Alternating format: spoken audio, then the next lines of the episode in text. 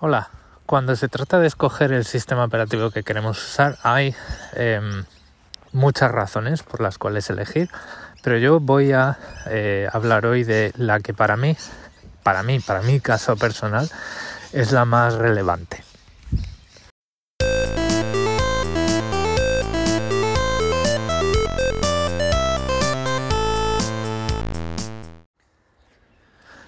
A la hora de escoger un, un, sistema operativo hay muchos motivos por el que podemos escoger uno u otro.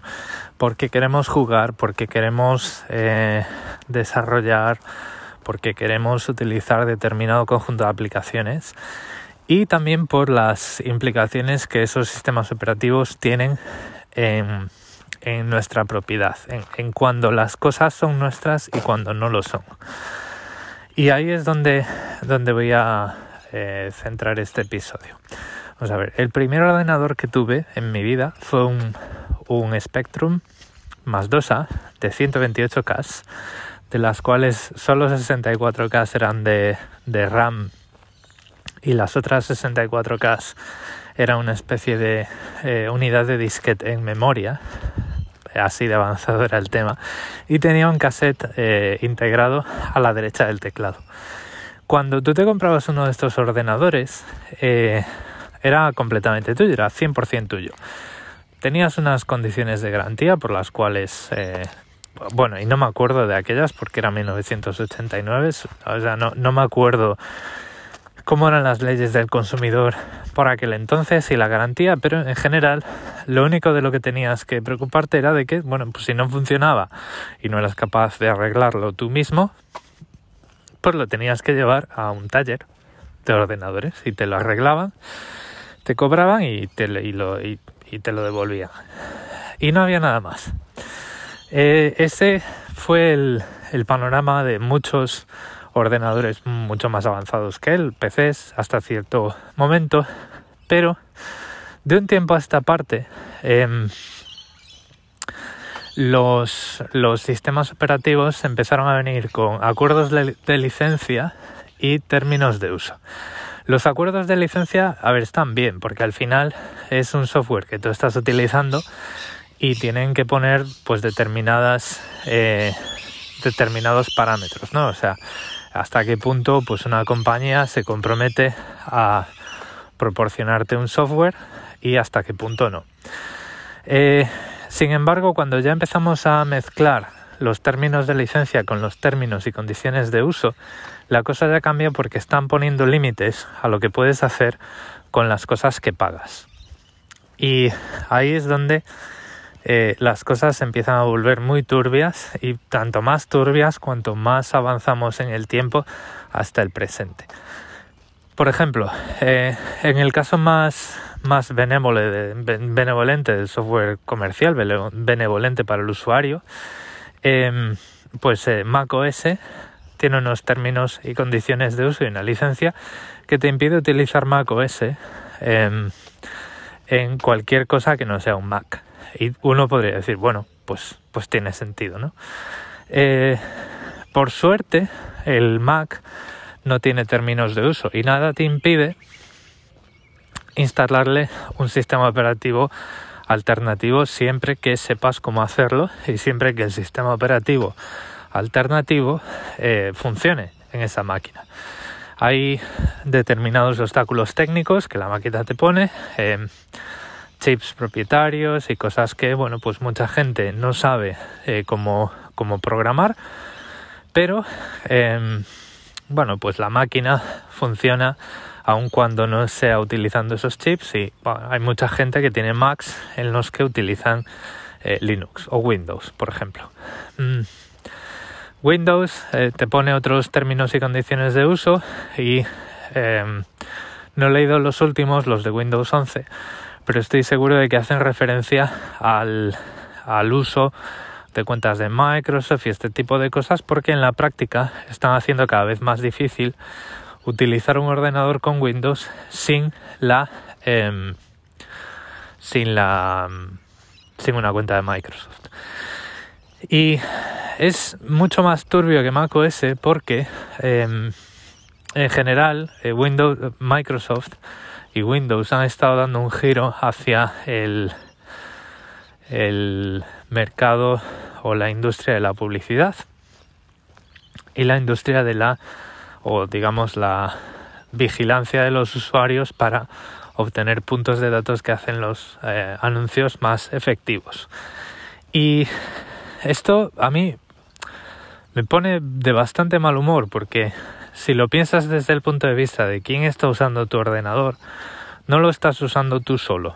Em, cuando un fabricante de, una aplicación o de un programa em, recoge datos de tu actividad, está utilizando parte de la máquina, parte de la CPU, parte de la memoria, parte del disco, eh, en contra de, o sea, para unos intereses que no son los tuyos. O sea, tú estás cediendo una capacidad de procesamiento de tu ordenador para que Microsoft haga negocio y haga más dinero. Es como que tu ordenador no solo está trabajando para ti, está trabajando para Microsoft.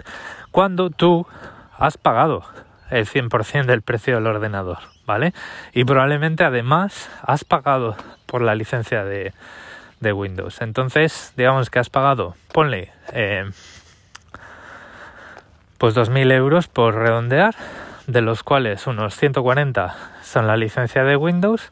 Y aún habiendo pagado por todo eso, estás donando gratuitamente eh, parte del procesamiento de tu ordenador para que Microsoft, Microsoft haga dinero con tu información, además de estar entregando tu información.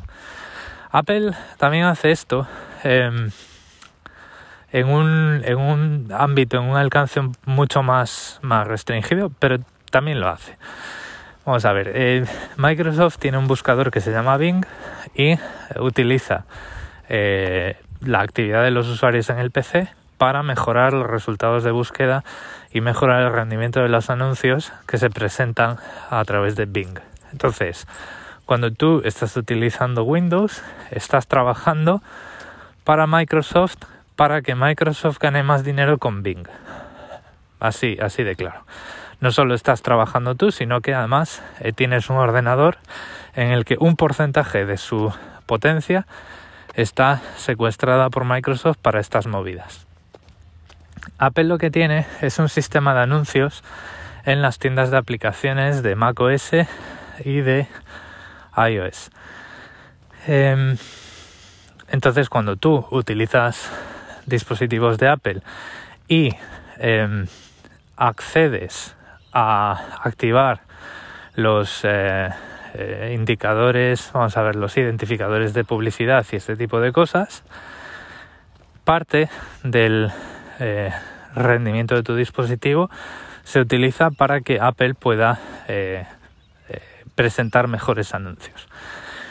Hasta donde yo sé, la última vez que activé un dispositivo de Apple desde cero, al encenderlo por primera vez, te da la opción a ceder esos datos o no. Entonces, en este sentido, pues Apple parece que proporciona eh, mejores, eh, mejores controles.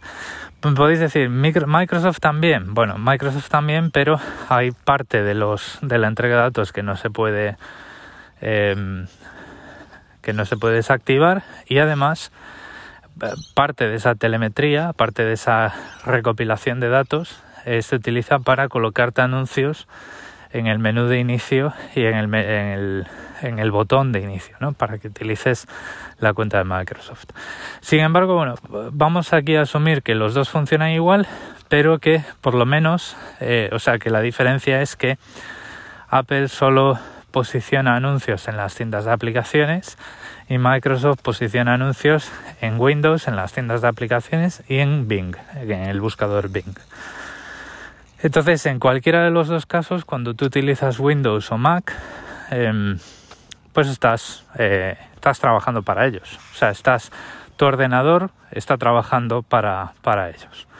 O tu iPhone, ¿vale? Que yo uso un iPhone y esa es otra historia y ahí em, no creo que, creo que no tengo la misma, eh, la misma variedad eh, práctica para, para escoger según qué dispositivo y qué sistema operativo, pero lo podemos, lo podemos discutir en otro episodio. Entonces, claro, yo cuando em, me planteo, oye, yo me quiero comprar un ordenador, quiero que sea a, a 100% o hasta donde se pueda hacer, quiero que sea mío, que trabaje para mí, que no esté, digamos, eh, entregando capacidad de procesamiento a nadie para sus propios eh, eh, objetivos comerciales. un, el sistema operativo que cumple estas premisas es Linux, es la mayor, la inmensa mayoría de las distribuciones de, de Linux. Muchas de ellas tienen telemetría, muchas de ellas, pues por ejemplo, eh, recopilan qué paquetes tienes instalado eh, en un determinado momento y si el uso el ordenador está activo y ese tipo de cosas. Esto se utiliza para estadísticas públicas em, que cualquiera puede ver, para por ejemplo eh, ver cuál es la cuota de mercado de ordenadores de Linux o para que las distribuciones sepan cuántos usuarios, o sea, qué paquetes son los que más utilizados, son los más utilizados por los usuarios y puedan destinar pues más eh, recursos a mantenerlos eh, actualizados y libres de problemas, pero esto pues eh, me parece que en todos los casos tienes que aceptar enviar esa información a los desarrolladores, se te presenta la opción al arrancar y en ningún caso hay una empresa eh, detrás que esté eh, participada, intervenida u orientada al, negocio de los anuncios. Entonces, pues yo sé que cuando instalo eh, Linux, el sistema operativo no va a estar utilizando parte de mi ordenador para hacerme seguimiento. ¿Qué pasa con el resto de aplicaciones y de las webs? Bueno, pues ahí hay que ir caso por caso y em, tenemos también los eh, recursos eh, habituales de bloqueadores de anuncios y bloqueadores de trackers de los que hemos hablado tantas veces em, en este podcast. Pero lo que, lo que os quería contar hoy, si necesitáis más razones o más excusas para probar Linux, es que con las otras alternativas Windows y Mac OS tenéis eh, siempre ocupada una, un determinado porcentaje de vuestra capacidad, de la capacidad del ordenador, en eh, trabajar para intereses ajenos. Eh, todo este, la recopilación de estos datos, enviar los datos a los servidores correspondientes, y además luego pues recibir eh, anuncios posicionados. Esto está utilizando vuestro ordenador, esto no, no sucede por arte de magia y mm, no se puede desactivar completamente y de forma fácil. O sea, siempre vais a tener por ahí un porcentaje de capacidad bajo, pero un porcentaje de capacidad a fin y al cabo em, ocupado en esto. Ese porcentaje de capacidad pues significa eh, un poquito de memoria, un poquito de CPU y unos minutos minutos eh, de batería que estáis perdiendo.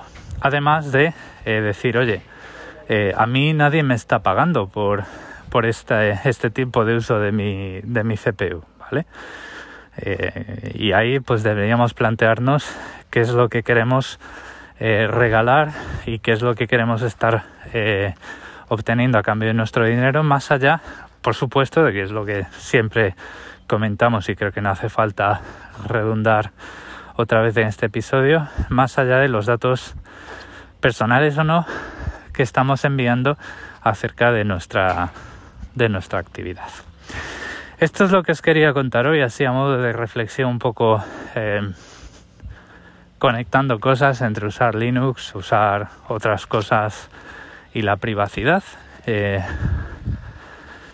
relacionándolo, bueno, pues un poquito de, una forma directa con el precio que pagamos por el hardware y hasta qué punto ese hardware está trabajando para nosotros o para nosotros y para alguien más. Y espero que os haya resultado curioso o interesante Eh, y bueno, pues nos vamos escuchando en el próximo episodio. Muchas gracias por el tiempo que habéis dedicado a escucharme y recordad que en las notas del episodio tenéis todos los medios de contacto. Un saludo.